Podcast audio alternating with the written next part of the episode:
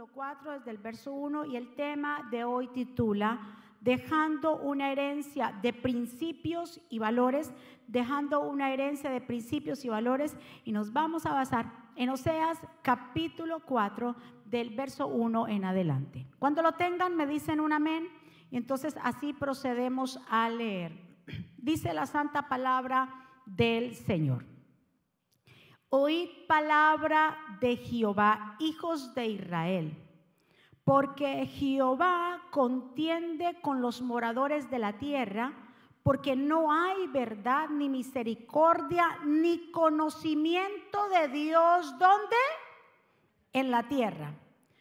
Perjurar, mentir, matar, hurtar, adulterar prevalecen y homicidio tras homicidio se suceden por lo cual se enlutará la tierra y se extenuará todo morador de ella, con las bestias del campo y las aves del cielo, y aún los peces del mar morirán. Verso 4. Ciertamente hombre no contienda ni reprenda hombre, porque tu pueblo es como los que resisten al sacerdote. Caerás por tanto en el día y caerá también contigo el profeta de noche y a tu madre destruiré. Mi pueblo, y ese es el verso que vamos a hoy a desglosar, mi pueblo fue destruido. ¿Por qué fue destruido? Porque le faltó conocimiento, por cuanto desechaste el conocimiento, yo te echaré del sacerdocio y porque olvidaste la ley de tu Dios, también yo me olvidaré de tus hijos. Dejémoslo hasta ahí. Que el Señor nos bendiga a través de su palabra y que el Señor añada bendición a nuestra vida. Padre, permítenos conocer tus caminos para que podamos comprenderte más a fondo y sigamos gozándonos de tu favor. Recuerda que esta Grace, Señor, es tu pueblo que tu presencia siempre vaya con nosotros, pues es la que nos separa como un pueblo santo escogido por ti. Que cada corazón que esté aquí y que esté allá sea en buena tierra. Que cada semilla que va a ser plantada en cada corazón produzca al ciento por uno frutos. Tú eres el maestro, tú eres el que nos enseña la verdad, la justicia. Queremos, por favor, Señor, que nos mires con agrado yo me pongo a un lado para que tú te establezcas, para que tú me llenes y llenes a tu pueblo. Es palabra viva y eficaz, Señor. Pasa un carbón encendido por mis labios. Echamos fuera todo espíritu de extracción, cualquier espíritu contrario. Declaramos libertad, Señor. Tu palabra, Señor, sea la que transforme nuestro entendimiento en el nombre de Jesús. Y el pueblo del Señor dice, amén y amén.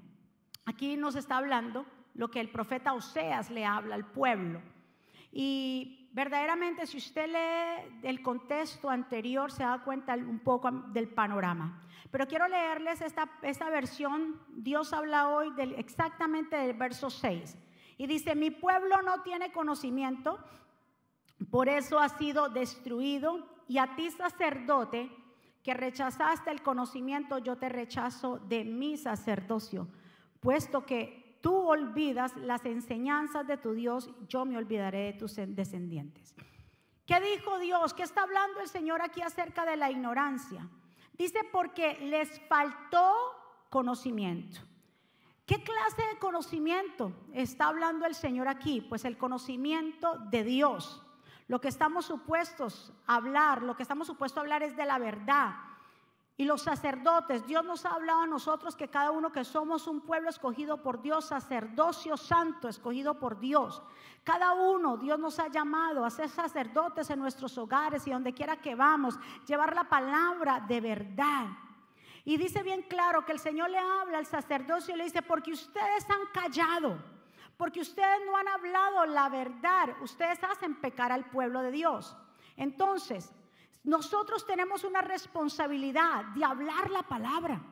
Nosotros tenemos una responsabilidad de no callar y hablar la palabra y los estatutos del Señor. ¿Cuántos dicen amén? Por eso le dijo, miren, sacerdotes ustedes. Por eso, porque ustedes no han enseñado la palabra de Dios. Porque ustedes se han olvidado de mis mandamientos, de mis preceptos y no se la enseñan a los demás. Entonces, por esta ignorancia, porque le falta conocimiento, por esta ignorancia mi pueblo está haciendo lo que está haciendo. Porque si no, escuche muy bien pueblo, porque si no hay enseñanza e instrucción, no hay dirección. Y si no hay dirección, todo se extravía. ¿Cuántos están de acuerdo? Nosotros somos los encargados, tú y yo, de hablar la palabra. Dice aquí, por la ignorancia el pueblo de Dios fue destruido, ¿verdad que sí lo leímos en el verso 6? Entonces, la ignorancia tiene a la gente, ¿sabe cómo? Enferma, porque como no saben la palabra, no saben declarar Isaías 53, que Dios es su sanador. ¿Cuántos están? Porque no saben la palabra, entonces son destruidos porque les falta conocimiento. Entonces la ignorancia, la, falta de conocimiento de la palabra de Dios tiene a la gente enferma, destruida. Y es el arma, escuche pueblo, es el arma que el enemigo está usando. La ignorancia mantiene a la gente en miseria, dolor, quebranto. Otros no tienen salud por eso, porque no hay conocimiento. Y a quien no sea nos habla, les falta conocimiento de la palabra. Y cuando a un pueblo le falta conocimiento de la palabra, no hay visión. Y si no hay, visión, no hay por dónde caminar y la gente se extravía. ¿Cuántos están de acuerdo? Ahora, la ignorancia de los demás, por la ignorancia de los demás, Jesús fue a la cruz. Porque Jesús dijo en Lucas 23, 34, Padre, perdónalos porque ellos no saben lo que hacen. Entonces, ¿fue falta de qué? De conocimiento de las escrituras y de la revelación. ¿Cuántos están de acuerdo? Entonces, hay personas que matan a otras personas por la palabra ignorante. Y cuando hablo de mata es que no quiere decir que usted le dio un disparo o le... No, es que hay palabras que matan. ¿Cuántos están? Porque hay palabras hirientes, cortantes que matan al otro, que matan los sueños del otro, que matan las esperanzas, afectan las emociones de los demás afectan completamente el diario vivir de las personas. Por eso nosotros tenemos que aprender a hablar con qué? Con sabiduría, con entendimiento, con discernimiento y con conocimiento. Hay gente que por ignorancia la palabra del Señor tira unas cosas y hiere a los demás.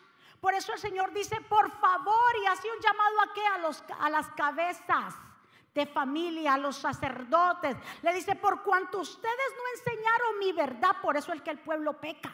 Por eso es que el pueblo hace lo que hace. Ustedes, nosotros, el pueblo del Señor, tenemos la responsabilidad de hablar la verdad. Dele otro aplauso fuerte. Falta de conocimiento en hebreo es falta de visión falta de inteligencia y entendimiento. Mire lo que es en hebreo. La falta de conocimiento en hebreo, ¿qué es? Falta de visión, falta de inteligencia y de entendimiento. En 1 Samuel, capítulo 3, verso 2, ¿se acuerdan que cuando Dios llama a Samuel, dice la escritura, y, y me impresiona, porque antes del Señor llamar a Samuel, como juez de Israel, también como sacerdote ahí, le dice bien claro y llama a Samuel y dice la palabra que Jehová, la palabra de Jehová escaseaba en aquellos días y no había visión con frecuencia.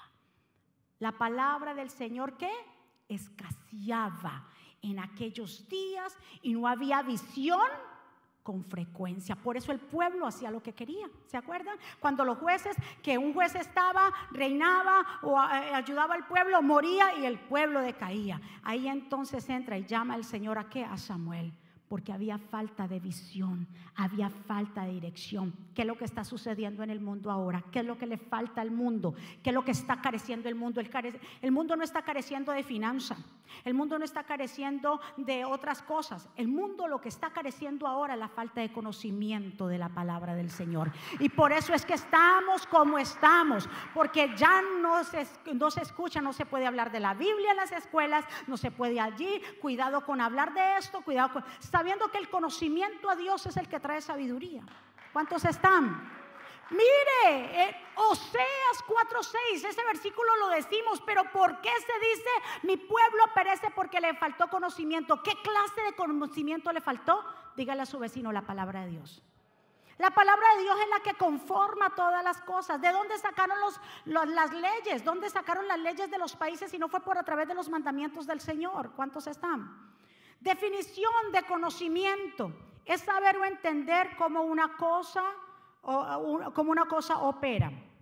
Ahora, ustedes todos somos familias. Entonces, los valores empiezan en dónde? Eso lo decimos todos. Los valores empiezan en la casa. Es una declaración que es muy cierta y todos lo decimos y usted escucha por todos lados. Hay cosas que los padres enseñan a los hijos en la casa y no permiten que otros se las enseñen porque puede ser que una mala información pueda dañar la crianza de los hijos y desviarlos. ¿Cierto? Si es mejor que yo le enseñe esto a mis hijos, que no venga una mala información de la internet, en YouTube, fulanito o en la escuela, es mejor que yo le enseñe a mis hijos esto porque los valores empiezan en casa. Entonces, si los valores, amén, empiezan en casa, porque usted no permite que otro se lo enseñe, porque puede desviar a tus hijos, entonces en la casa del Señor, ¿qué se tiene que enseñar? La palabra, la verdad. Dios nos va a llamar a los pastores, a ustedes como cabezas de hogar en sus casas, que si están enseñando a sus hijos.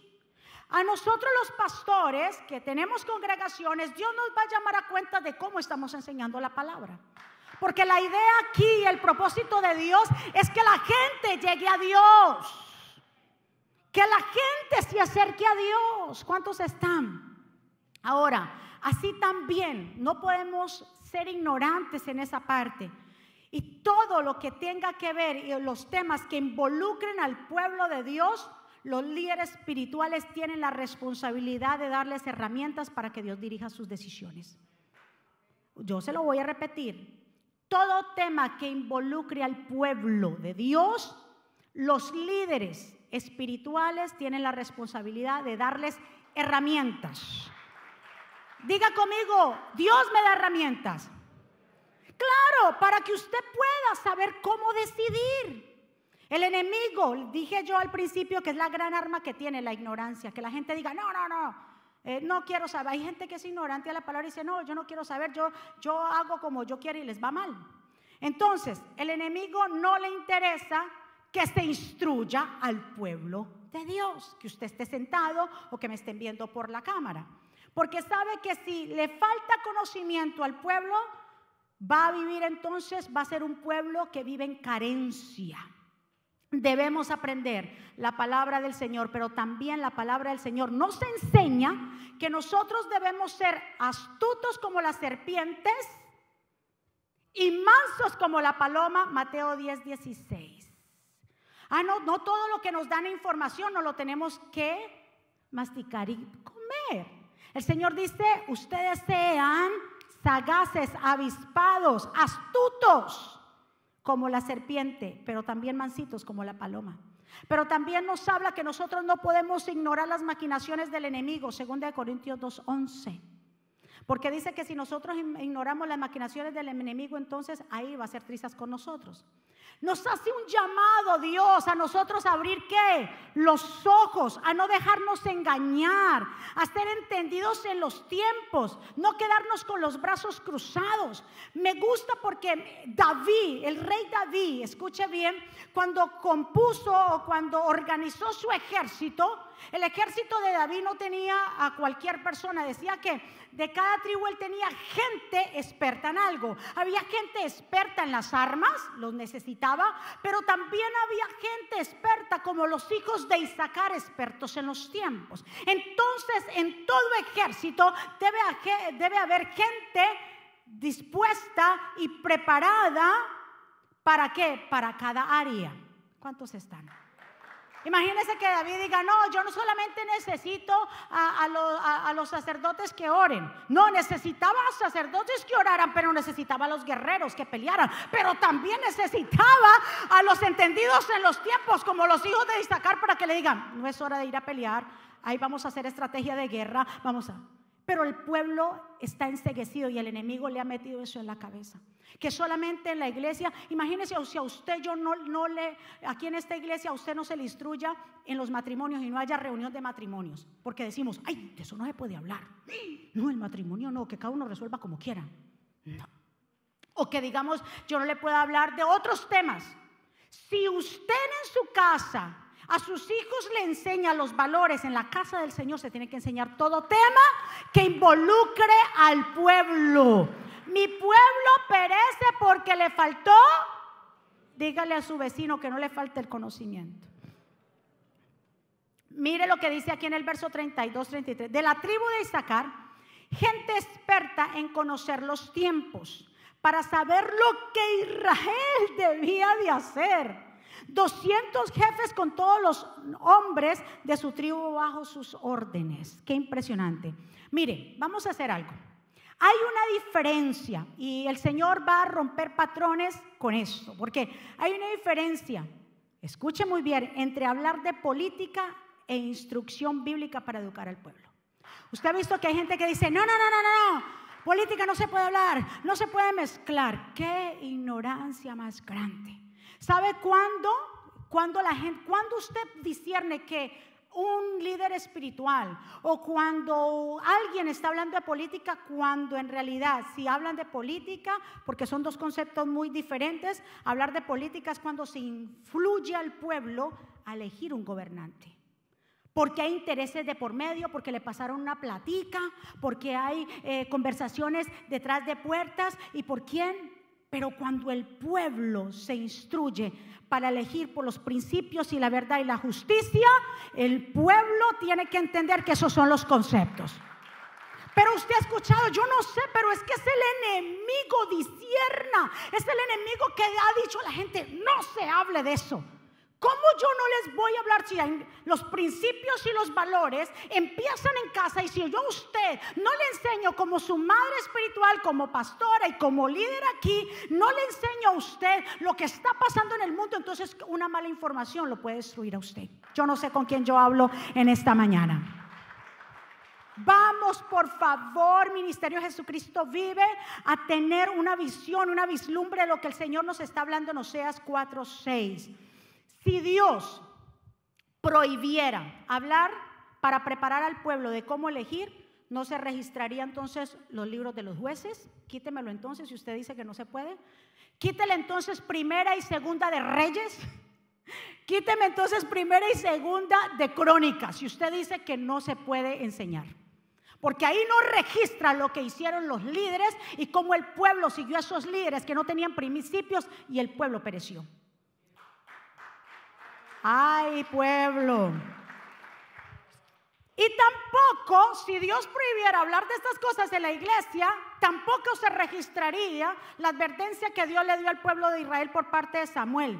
¿Qué pasaría cuando eligieran un rey que fuera de carne y hueso? Recuérdese que Dios era el gran poderoso, el soberano, Él era el rey. La nación de Israel no tenía un rey visible, tenía a Dios como rey. Pero ¿qué hicieron el pueblo de Israel? Acompáñame primero de Samuel 8, 8, eh, capítulo 8, verso 10, lo ponemos en la pantalla, léalo ahí. Dice así, pues Samuel le dijo lo que el Señor le había dicho. Esto es, mire la advertencia. Si la gente dice que en la iglesia no se puede hablar de advertir a cómo elegir, no a quién, diga conmigo es cómo. No le estoy diciendo a quién. ¿Qué le estoy diciendo? That's it. Yo no a usted le estoy diciendo porque la responsabilidad es suya. Pero ¿cómo? Mire lo que le dice el Señor. Le dijo, Samuel se fue llorando y le dice, Señor, ellos quieren es un rey visible de carne y hueso. ¿Qué hacemos? Por favor, Samuel, deja de llorar. No te han desechado a ti, sino que me han desechado a mí. Pero eso sí, adviértales. Diga conmigo advertencia. Adviértale que si ellos escogen a este hombre o a un hombre como rey, lo que les va a pasar. Y mire lo que le dice ahí. Samuel le dijo lo que el Señor le había dicho. Esto es lo que hará el rey que los, que los gobierne. Ay, la advertencia. Les quitará sus hijos y forzará a servirle como soldados para que se hagan cargo de los cargos militares y la caballería. Se convertirán en sus guardias para abrirle paso al carro real. Los forzará a convertirse en soldados y oficiales. Nombrará a quienes tendrán su cargo a mil soldados y a quienes tengan cincuenta. Algunos los forzará a sembrar y a cosechar y a fabricar armas de guerra y accesorios para sus carros. También les quitará sus hijas para que les hagan perfumes y comidas y panes se adueñará de sus mejores campos, viñedos y olivares. Les quitará todo lo que, todo esto y se lo hará y se lo dará a sus oficiales. Tomará la décima parte de sus granos y uvas y se las dará a sus oficiales y a sus siervos. El rey tomará para sí siervos y a las siervas de ustedes. Se apoderará de lo mejor de su ganado, de sus asnos para que trabajen para él. También tomarán la décima parte de sus rebaños y ustedes mismos se convertirán en sus esclavos. Cuando llegue ese tiempo llorarán a causa del rey que han elegido. Entonces el Señor no le y entonces el Señor no les contestará. Pero el pueblo no escuchó a Samuel y decía, no, queremos un rey que nos gobierne para ser como todas las demás naciones. Nuestro rey nos guiará, irá delante de nosotros y peleará nuestras batallas. Si en la iglesia no se enseña, ¿quién los va a enseñar a ustedes? Si anda mucha mala información. Así que ese concepto de que una y una cosa no van, pues sí van, porque entonces el Señor los hubiera advertido lo que fue a pasar con el próximo rey. ¿Cuántos están entendiendo el mensaje? El pueblo desecha a Dios como su rey para tener un rey visible, pero Dios les da advertencias de las consecuencias. Mi pregunta para ti en esta mañana, ¿cuál es la diferencia entre antes y ahora? ¿Cuál es la diferencia entre antes y ahora? Ninguna. Todo líder espiritual y usted, como cabeza de su hogar, tiene que guiar a sus hijos cómo elegir. Ningún líder espiritual debe, escucha muy bien, debe instruir al pueblo, con, todo líder espiritual debe hablarle al pueblo de los contras y los pro de cada gobernante. el pueblo lo que tiene que hacer es decidir, pero ya decide por conciencia y no por ignorancia. Aleluya. Pastora, me está hablando de política. Deje eso. Estoy hablando de la instrucción, porque hay gente que verdaderamente perece porque le falta de conocimiento y el Señor nos va a llamar a cuentas a él y a mí, que somos los de esta iglesia. Allá otros que no quieren instruir, pero yo me voy a acostar con mi cabeza tranquila y decirle, papá, yo instruyo a tu pueblo en todo tema que tú nos pusiste yo no solamente lo voy a instruir, yo, le estoy instruyendo en la palabra, porque esto es bíblico. Esto no se está saliendo fuera de contexto. Esto es bíblico porque el Señor le dijo, Samuel, por favor, levántate y adviértele al pueblo por qué hacen estas decisiones, por qué están eligiendo un rey visible. Y sabe qué es lo que pasa, que cuando ellos eh, eh, desechan a Dios, entonces le entregan los gobiernos al mismo enemigo. Jesús si fuera prohibido hablar de estas cosas en la iglesia, cuénteme lo de Jesús en Lucas capítulo 20, 20. Él dice bien claro que los religiosos querían tenderle una trampa a Jesús y acusarlo en contra o delante del gobernador de Roma y enviaron unos espías a Jesús para que dijera algo en contra del gobernador. Y ellos le preguntan a Jesús si es correcto pagar eh, los impuestos ¿Al César no? ¿Qué pregunta más capciosa? Jesús, ¿tenemos que pagar impuestos a Roma, al César? Ellos querían nada más ver qué Jesús iba a decir de los gobernantes. Y dice bien claro, vemos, que, vemos aquí que Jesús no dice, hmm, ¿para qué me hablan del César? Yo no me meto en política. Hmm. ¿Jesús dijo eso? O Jesús de pronto se quedó callado y se fue y dijo, no, no me meto en este tema porque me van a apedrear.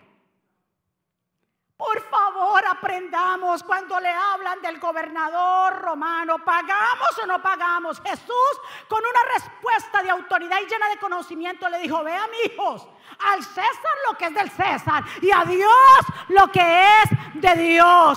Sabemos que Jesús vino a establecer un reino venga a nosotros tu reino, un reino espiritual. Pero nosotros estamos, entonces nosotros estamos en este mundo y no somos de él, pero sí tenemos la opción y la responsabilidad, ya que han desechado a Dios, ¿por quién es que elegir?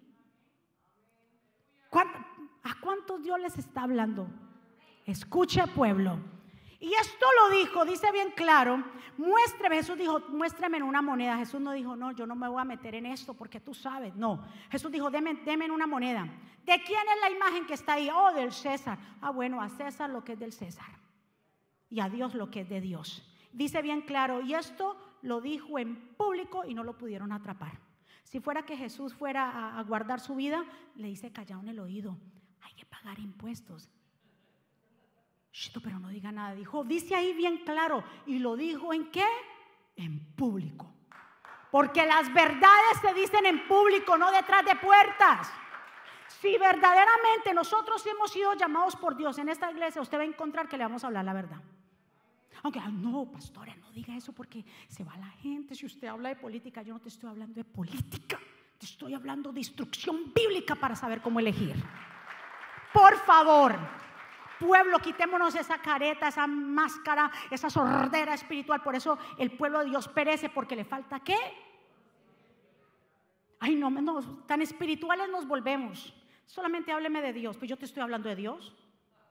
Yo te estoy hablando de Dios. Yo no te estoy diciendo a quién, sino que te estoy diciendo, no se le olvide, para que cuando usted salga de aquí o alguien le pregunte, no, ella no dijo a quién.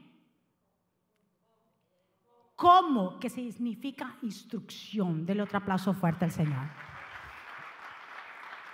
Fue una respuesta precisa de parte del Señor. Entonces, no podemos elegir eso sí yo le vengo a decir, usted no puede ni yo podemos elegir según nuestra conveniencia. Tenemos que elegir según qué? La verdad, la justicia. No podemos elegir para ganarnos un plato de lentejas, un seguro médico, papeles inmigratorios. No, usted y yo no nos confabulamos con eso. Nosotros estamos apegados a algo muy importante que es la verdad. Por la verdad, es la verdad. Si fuera así, Jesús todo lo hubiera hecho callado. Jesús lo habló enfrente de todo el mundo. Ahora, ustedes saben la, orden que le dio el apóstol Pablo a Timoteo. En, en 1 Timoteo, creo que 2.2 dice, ora de este modo. Le dice eh, eh, eh, Pablo a Timoteo, ora de este modo por los reyes y por todos los que están en autoridad esto es una revelación aquí impresionante. Para que podamos tener una vida pacífica y tranquila caracterizada por la devoción a Dios. O sea que lo que nuestros gobernantes supuestamente tienen que hacer es llevarnos a qué? A la devoción a Dios y a la dignidad. Esto es bueno y le agrada a Dios, a nuestro Salvador, quien quiere que todos se salven y lleguen a conocer la verdad. Para, me impresiona para que lleven, oren por sus gobernantes, para que estos gobernantes a ustedes los puedan llevar a una vida de devoción y dignidad. Orar por ellos. ¿Cómo ahora están los gobernantes? ¿Será que los gobernantes están llevando a, que el pueblo de Dios te lleva, lleven una vida de devoción a Dios? Al contrario, ¿qué es lo que está sucediendo ahora? Ahora mismo lo que están haciendo es que los gobernantes ya no rigen con valores y principios, con devoción a Dios, sino lo que al contrario, lo que están saliendo es con leyes que se oponen a lo que tiene que rendirle culto a Dios y establecen leyes inmorales. ¿Eso usted le está enseñando a sus hijos en su casa? Hay hijos que ya tienen, que tienen, pueden salir a hacer sus, sus cosas y usted tiene que informarles. Por eso es, el mensaje se llama poniendo los principios, los valores. Si usted y yo no hacemos esto ahora, si usted y yo no nos dejamos llevar por los valores, los principios y la verdad, más adelante vamos a ver la repercusión en todo esto. Muy importante. ¿Qué es lo que está pasando? Es el espíritu del anticristo que está obrando. En 2 Tesalonicenses 2.4 dice, hablando del anticristo, dice, este hombre está en contra de Dios y todo lo que es dedicado a Dios. Ahora, ¿quiénes están en los gobiernos? los gobiernos que están en la tierra. Es el espíritu del anticristo, o sea, Satanás, quien se opone a todo lo que se le llama el culto a Dios. ¿Sabe por qué? entonces el pueblo está enseguecido en seguir creyendo que no se debe instruir a las iglesias para saber, para saber cómo elegir. Ah, porque eso no. Pero si ellos dejaron a Dios si han dejado a Dios en un lado y no se puede hablar de Dios, entonces yo tengo el derecho de saber cómo elegir. ¿Cuántos están de acuerdo? Cuando Jesús fue llevado al desierto, y eso está en Lucas capítulo 4, recuerda que Jesús estuvo 40 días y 40 noches allá en ayuno y oración, se le aparece el enemigo, le dice varias cosas, convierte este pan porque Jesús tenía hambre, pero también la otra parte. Le dijo, mire, y le dijo bien claro estas palabras, yo quiero que usted las analice. La segunda tentación. Entonces el diablo lo llevó a un lugar alto y, y en un instante le mostró, ¿qué le mostró? Dígalo por favor. Todos los reinos del mundo. Y el diablo le dijo, te daré la autoridad y grandeza de ellos me, el grandeza de todos ellos, me las han dado a mí. ¿A quién le dieron todo lo que están los gobiernos? ¿Quién opera en los gobiernos? A ver, a ver, yo quiero que usted entienda. ¿Quién opera en los gobiernos? No le dé miedo decir lo que nos están viendo por cámara. El diablo. Ay, no me diga eso, es que yo te lo tengo que decir. Dice Jesús, bien claro. Pero el Satanás le dice, ellos me los han dado a mí los gobiernos de la tierra. Pero si tú postrado me adorares, yo te los entregaré. Eso le dijo, pero ¿qué dijo Jesús? Jesús no dijo, eh, mentiroso, a ti no se han dado los reinos. Eh, Jesús no pudo porque sabía que era la verdad. Jesús lo que hizo fue que lo reprendió. Y Jesús fue lo que le dijo bien claro, ¿cómo se te ocurre? Escrito está, adorarás al Señor tu Dios y voy a servirle solamente a Él. Y nombró Deuteronomio 6:13. ¿Ustedes ven? Jesús en ningún momento niega que el enemigo le pertenecen los reinos. Y hay gente que dice, pastor, no diga eso, que el gobierno es del diablo, ni la... ¿Cómo que no? Pero si Jesús bien claro lo, se lo, o sea, no refutó cuando el enemigo le dijo, a mí me han entregado todos los reinos y yo rijo ahí. Porque ustedes que han salido leyes en contra de la palabra, en contra de los principios, en contra de los valores, porque ¿quién es que está ahí? Vamos, denle otro aplauso fuerte. Dios, mi amado pueblo, tiene que ser restituido de nuevo en las naciones. Ay, vamos a orar por eso, vamos para que se establezca de nuevo los principios, los valores, para que haya paz en nuestras ciudades, para que haya una familia sana. Por eso es importante que instruya al pueblo acerca de los principios y valores de la iglesia, para que nuestra generación, tu generación, mi generación, pueda levantarse con el temor a Dios. ¿Por qué los jóvenes están como están los jóvenes? Diga conmigo, porque no tienen conocimiento de Dios. Cuando no hay conocimiento de Dios, todo es un caos. Y el caos que estamos viendo en la tierra es por eso. Santiago 4:17 dice, si uno sabe hacer el bien y no lo hace, está pecando. Tú y yo sabemos hacer el bien, ¿verdad que sí? Y si no lo hacemos y si callamos, somos cómplices. Dios nos ha llamado a ser sal de la tierra. Dios nos ha llamado a ser luz de este mundo. La iglesia, diga conmigo, yo soy la iglesia. La iglesia es la voz de Dios. ¿A dónde? Aquí en la tierra. Por lo tanto, la iglesia no puede callar. La iglesia tiene la responsabilidad de informar, de instruir, de enseñar para que el pueblo pueda entender y discernir entre lo profano y lo santo. Y le, mire, le tengo un versículo bíblico poderoso en Ezequiel 44, 23. Le llamo en las pantallas. Los sacerdotes deben instruir, no, Ezequiel, Los sacerdotes deben instruir a mi pueblo sobre las diferencias entre lo santo y lo profano. ¿Quién debe instruir? Ok, sacerdotes en la iglesia y también ustedes como sacerdotes en su casa. Deben, no hay otra, no se la deje a YouTube la responsabilidad. Ni Facebook ni Instagram. No le deje, dice los sacerdotes deben instruir a mi pueblo entre las diferencias entre lo santo y lo profano, sobre las normas de la pureza y la impureza. Los sacerdotes deben presidir disputas judiciales tomarán decisiones legales con mis decretos, seguirán mis instrucciones y decretos, decretos relacionados con mis asambleas sagradas. Tomarán decisiones que judiciales. A ver, ¿dónde quedan los que dicen que no se puede hablar de cómo instruir al pueblo de Dios en cuanto a elegir?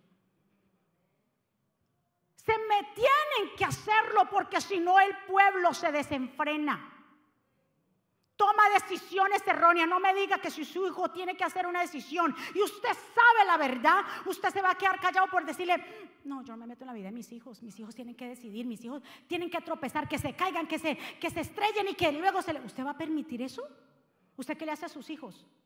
Si dice, no, espérate, esa decisión que vas a tomar, mira, esos son los contras. Ahora, lo que, ahora tu conciencia va a estar limpia.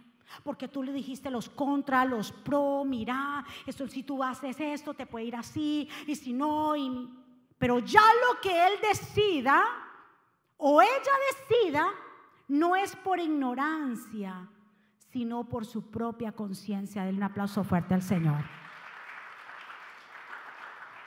Debemos pelear para que lo moral, para que los principios establecidos por Dios se mantengan vigentes. Si queremos que haya paz en nuestras ciudades, Dios debe estar presente. ¿Sí o no? Pero si dejan a Dios por fuera, ¿qué pasa? Si dejan a Dios por fuera, ¿hay qué? Hay caos, se extravía la gente. Salmo 127 dice, si el Señor no construye la casa, el trabajo de los constructores es una pérdida de tiempo. Si el Señor no protege la ciudad, dice bien claro, protegerla con guardias no sirve para nada. ¿Qué es lo que le falta a las naciones? Y lo que me están viendo en las naciones es Dios en las naciones. Necesitamos a que Dios se vuelva a las naciones y para eso se necesita instrucción de Dios. Se necesita establecer la palabra. Porque lo contrario, por eso le digo, esto va de, picada. Porque han dejado a Dios. ¿Cuántos están?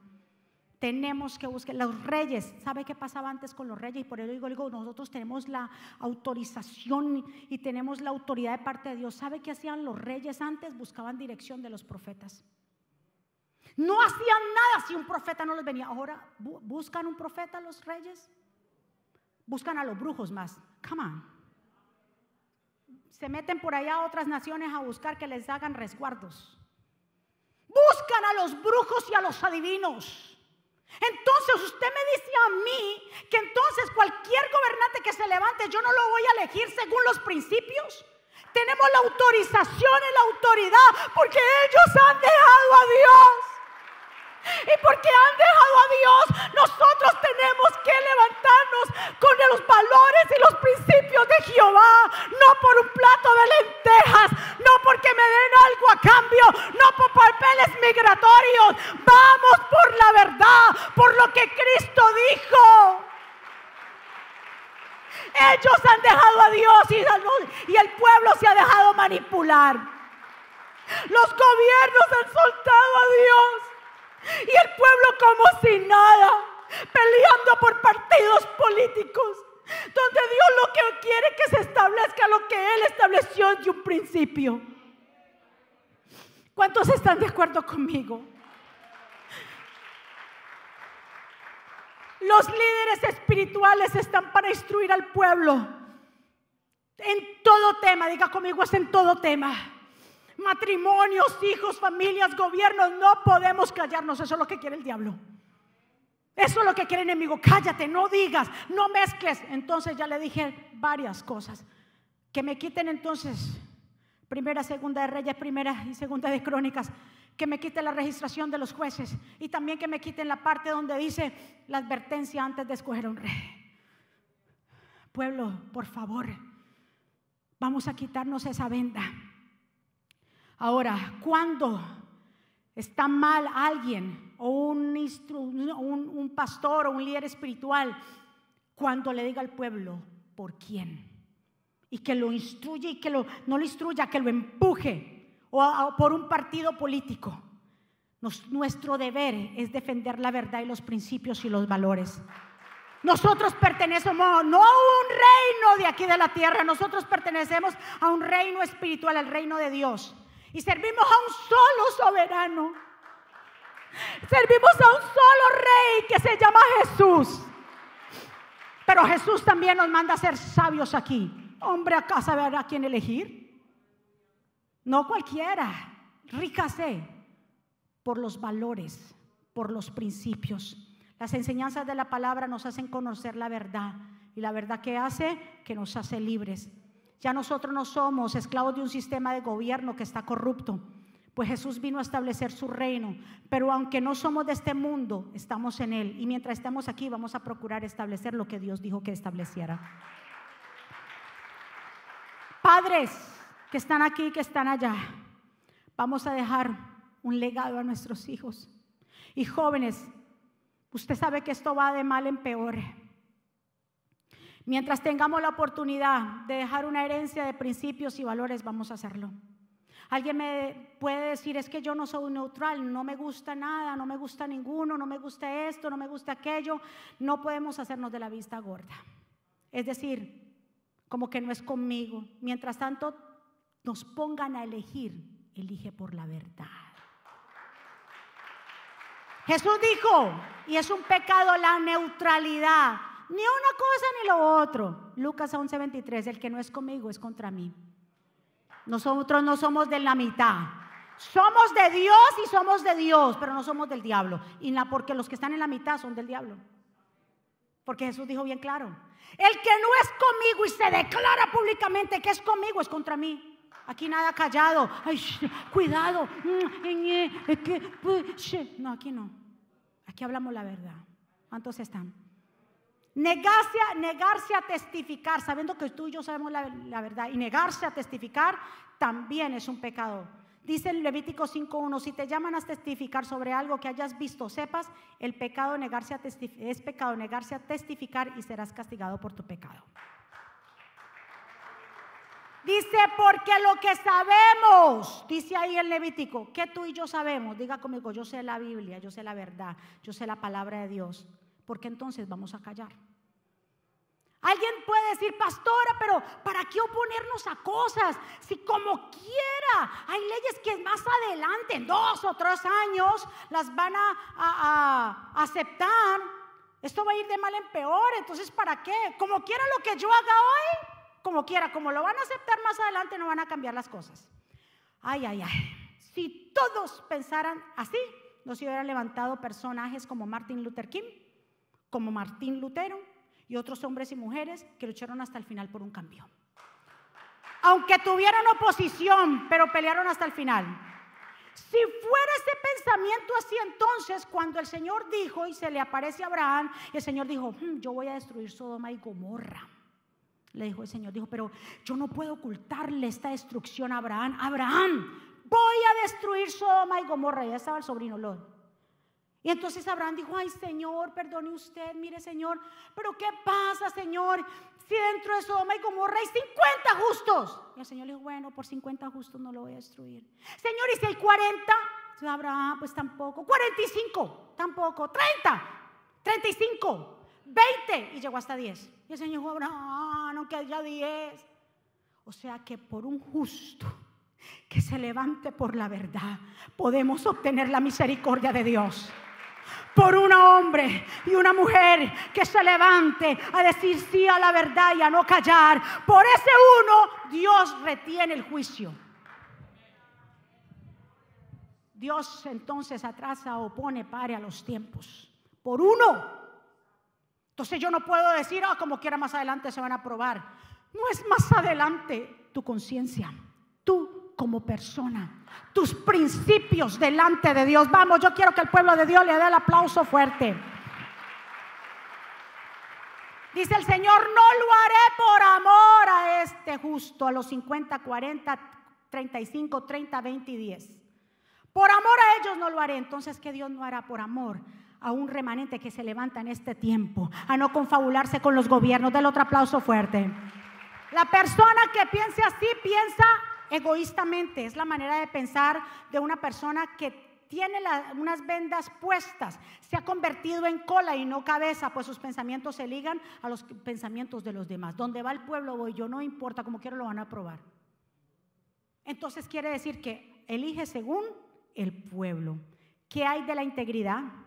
De la conciencia, de la lealtad ante Dios. ¿Podrá, mi pregunta es, ¿podrá dormir una persona que pudiendo hacer algo y no lo hace, yo no puedo, no creo. Teniendo la verdad y decir como quiera, no es como quiera eres tú. Soy yo como persona. Porque si no fuera así, entonces no se hubiera el Señor dicho, Con 50 justos es muy poquito, quiero más. Aunque sea con un justo, Dios puede revertir las cosas. Del otro aplauso fuerte. Ya casi para terminar. No podemos adoptar lo que la multitud hace, pues cada uno tendrá que rendir cuentas a Dios. Diga conmigo, yo le voy a tener que rendir cuentas a Dios. Elías se levantó como un profeta a confrontar al pueblo, ¿se acuerdan? Con el rey Acab, porque el rey Acab había permitido la adoración a dioses paganos de los fenicios. Y en Primera de Reyes 18:20 dice, y Acab convocó a todos los líderes israelitas. ¿Qué hizo el rey? ¿Convocó a quién? A todos los líderes de los israelitas, los profetas en el monte Carmelo. Elías se paró frente a ellos y le dijo, ¿hasta cuándo? Le dijo al pueblo, seguirán ustedes indecisos, titubeando entre dos opiniones. Si el Señor es Dios, síganlo a Él. Wow.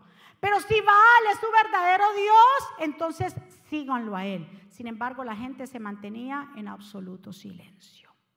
Diga conmigo, yo soy sal de la tierra y la luz del mundo. Jesús lo dijo en Mateo 5:13 y al 14, al 15. Si usted y yo somos sal de la tierra y la luz del mundo, ¿por qué callamos? ¿Por quedar bien con los demás? ¿Para que le digan que no se mezcle una cosa con la otra? No, no, no. El que quiera seguir ignorante, que lo siga haciendo. Pero mientras tanto, Dios nos dé a nosotros la oportunidad de enseñar para que usted elija. Esa es nuestra responsabilidad y su responsabilidad en su casa. Del otro aplauso fuerte. ¿Cómo será si fuera así de que como quiera más adelante van a hacer cosas y yo no ahora? ¿Se acuerdan cuando el pueblo de Israel fue perseguido por el, maloso Amán? que dice que él hizo un edicto engañando al rey para que mataran al pueblo judío. En el día, por eso ellos celebran Purín. Entonces había un decreto que matara al pueblo judío entero.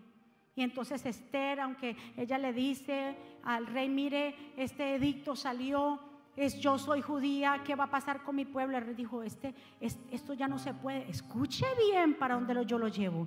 Este edicto no se puede revocar, ya está firmado por el anillo del rey, ¿qué hago? Entonces sacaron otro edicto. Escucha y disierna, por favor.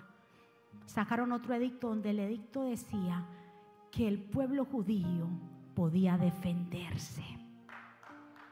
Que el pueblo judío aunque había un edicto que iba en contra de ellos, pero salió otro edicto defendiéndolos. Si fuera sido por la reina Esther o por Mardoqueo con este pensamiento de como quiera van a ser, no se hubieran podido defender. ¿Usted me está entendiendo en esta mañana? Si hubiera sido el pensamiento de Esther y Mardoqueo, como quiera nos van a matar, pues quedémonos con las manos cruzadas. Dijeron, no, nos metemos en ayuno tres días. Nosotros hicimos un ayuno de tres días, ¿verdad que sí? Un ayuno poderoso para que Dios trajera revelación y sabiduría. Dice que cuando llegó el mes de Adar, que toda esa gente de Amán se vinieron en contra de los judíos, dice que los judíos se prepararon tanto y hubo gente que le ayudó, que derrotaron a todos aquellos que querían matarlos. Usted y yo, usted no se preocupe por caerle bien a alguien o para que lo aplaudan. Hable la verdad, que Dios se va a encargar de hacerte justicia a ti. ¿Cuántos está conmigo? Vamos a ponernos de pie. Yo quiero que juntos, si me ponen en la pantalla esta versión, por favor, Deuteronomio 30:11 usted y yo vamos a poder vencer. Pueden levantarse todos los edictos que se levanten. Todas las leyes en contra de la vida. Pueden levantarse, pero usted y yo, nosotros no vamos a apoyar eso. Nosotros somos pro vida. Y todo aquel que se llame ser cristiano, escuche muy bien, tiene que entender que somos pro vida. El único que tiene el derecho de quitárnosla es Jehová. Él la da y Él la quita.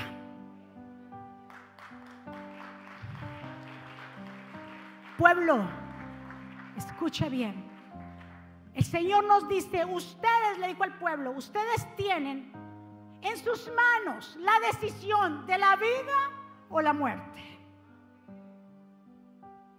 Nosotros, el pueblo de Dios, somos la luz y la sal de esta tierra. Nosotros no nos confabulamos con gobiernos o partidos. Nosotros estamos por Dios. Y Elías le dijo, no, ¿por qué todavía dudan? Hay gente que sigue dudando. No, mejor no. Pecado, cuidado con el pecado de la neutralidad. Aunque de ninguno se pueda hacer un buen sancocho, pero elija la verdad, elija la vida, no por un plato de lentejas. Deuteronomio 30, leemos juntos. La NTV, se lo voy a leer entonces acá, NTV. Este mandato te entrego hoy, eh, este mandato que te entrego hoy no es demasiado difícil para ti ni está fuera de tu alcance. Diga conmigo, no está fuera de mi alcance. No está guardado en los cielos, tan distante, tan distante para que tengas que preguntar. ¿Quién subirá al cielo y lo bajará para que podamos oírlo y obedecer? Tampoco está guardado más allá del mar, tan lejos para que tengas que preguntar. ¿Quién cruzará el mar y lo traerá para que podamos oírlo y obedecer? Por el contrario, el mensaje está muy al alcance de la mano de ustedes. Está en tus labios y en el corazón para que puedas obedecerlo. Ahora escucha, en este día, te doy a elegir entre la vida y la muerte. Leamos todos a partir del verso 15 si lo tienes. Ahora escucha en este día. Vamos, te doy a elegir entre la vida y la muerte, entre la prosperidad y la calamidad. Pues hoy te ordeno que ames al Señor tu Dios y cumpla sus mandamientos, decretos y ordenanzas, andando en sus caminos. Si lo haces, vivirás. Y te multiplicarás y el Señor tu Dios te bendecirá a ti y también a la tierra donde estás a punto de entrar para que vas a poseer. Sin embargo, si tu corazón se aparta y te niegas a escuchar y te dejas de llevar a servir, a rendir culto a otros dioses, entonces te advierto desde ya que sin duda serás destruido. No tendrás una buena y larga vida en la tierra que ocuparás al cruzar el Jordán. Hoy te he dado a elegir entre la vida y la muerte, entre bendiciones y maldiciones. Ahora pongo el cielo y la tierra como testigo de la decisión que tú tomes. Hmm. Ay, si eligieres la vida para que tú y tus descendientes puedan vivir. Puedes elegir esa opción al amar, al obedecer y al comprometerte firmemente con el Señor tu Dios. Esa es la clave para tu vida. Y si amaras y si amas y obedeces al Señor, vivirás por muchos años en la tierra que el Señor juró dar a tus antepasados, a Abraham, Isaac y Jacob.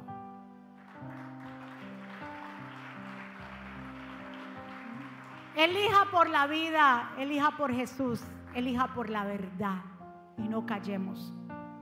No calle porque le digan, no, dígale, no, yo voy a hablar la verdad. Yo soy sal de la tierra. La iglesia dijimos que es la voz de Dios aquí. Y nadie nos puede decir, no hablen de ciertos temas. Y yo no los instruyo a ustedes, ¿quién más? Yo no voy a dejar que otro por allá me lo venga a instruir a usted. Yo no le estoy diciendo cómo. ¿Se acuerda la frase que yo le dije que dijera? Yo no le estoy diciendo por quién. Eso. Ahí está en la Biblia. No podemos ignorar las maquinaciones. La iglesia de Jesús se tiene que levantar. ¡Ah, eso Dios nos ha enviado! Lo que tú y yo hagamos ahora, más adelante esos pequeños, si usted ve ahí, ellos si les dejamos un delegado, si dejamos un delegado y hacemos las cosas bien según conforme a Dios, estamos dejándole a ellos vida. ¿Cuántos están de acuerdo? Ayer en la academia me impresionó los que pudieron entrar, un niño predicador.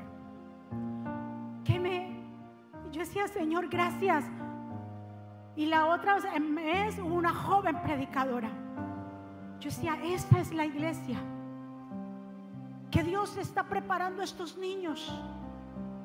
Joseph, come. Fue un mensaje tan poderoso. Un mensaje que yo decía, Dios mío, hagámoslos por ellos. Elijamos por ellos.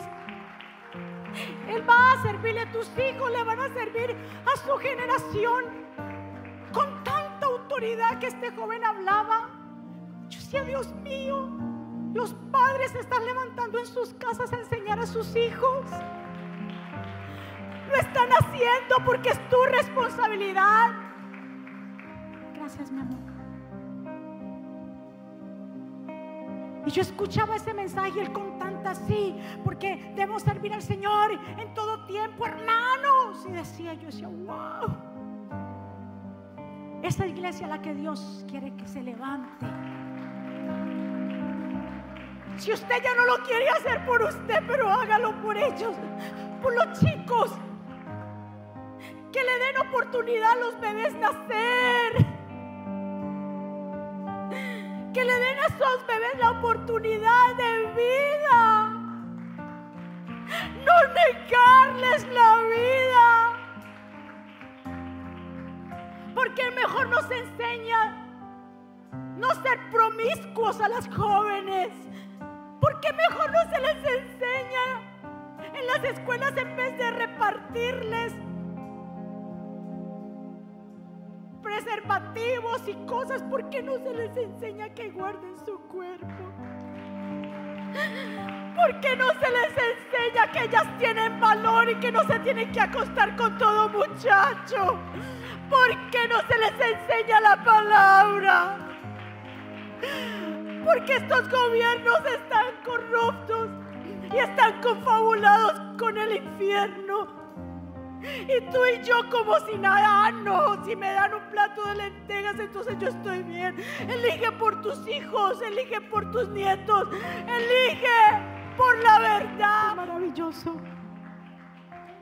Sellamos cada palabra en cada corazón. Es tu palabra. Aquí lo que único que hemos enseñado es tu palabra. Es tu palabra que transforma es tu palabra que penetra hasta lo más profundo. Si hay alguien aquí o hay alguien allá que desea entregarle su vida a Jesús, entregarle el corazón a Jesús, yo te invito a que juntos podamos hacer una oración, una oración de fe, no es cambiar de religión, sino de relación. Vamos a pedirle también perdón al Señor por nuestro pecado de incredulidad y de neutralidad y estar enseguecidos. Hoy el Señor ha quitado una venda a nuestra vida. La religión lo que hace es que enseguece, apedrea, engaña, pero la verdad siempre permanece firme. Si alguien aquí o alguien allá que quiera hacer esta oración puede repetir conmigo, Señor Jesús, yo te doy gracias por mi vida, yo te pido perdón por mis pecados. Yo te recibo como mi Señor y suficiente Salvador. Perdóname, ayúdame, enséñame, dirígeme, Señor. Te entrego todo mi familia. Perdóname. Yo elijo por ti. Yo elijo por la verdad, por los principios y por los valores. Gracias Jesús. Escribe mi nombre en el libro de la vida, en el nombre de Jesús. Amén. De un aplauso fuerte al Señor. ¿Quién vive? Y a su nombre. Señor, que Jehová te bendiga y te guarde. Que Jehová haga resplandecer su rostro sobre ti y tenga de ti misericordia. Que Jehová alce sobre ti su rostro y ponga en ti paz. Y termino con estas palabras. Vivan en gozo, sigan creciendo hasta alcanzar la madurez. Anímense los unos a los otros, vivan en paz y armonía. Entonces el Dios de amor y paz estará con ustedes. Que la gracia del Señor Jesucristo, el amor de Dios y la comunión con el Espíritu Santo sea con todos ustedes. Dios me los bendiga, Dios me los guarde. Bendecidos sean todos.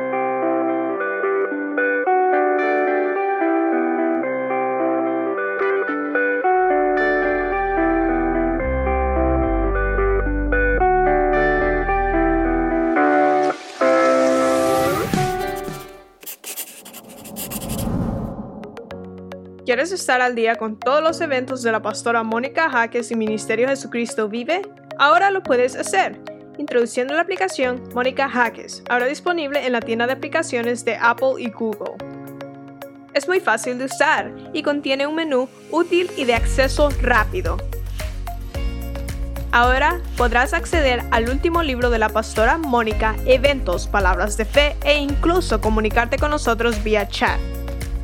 También puedes seguirnos en Facebook, Instagram, Twitter y YouTube para ver servicios de poder en vivo y recibir reflexiones, palabras de aliento y mensajes diarios. No esperes, descarga la aplicación ahora.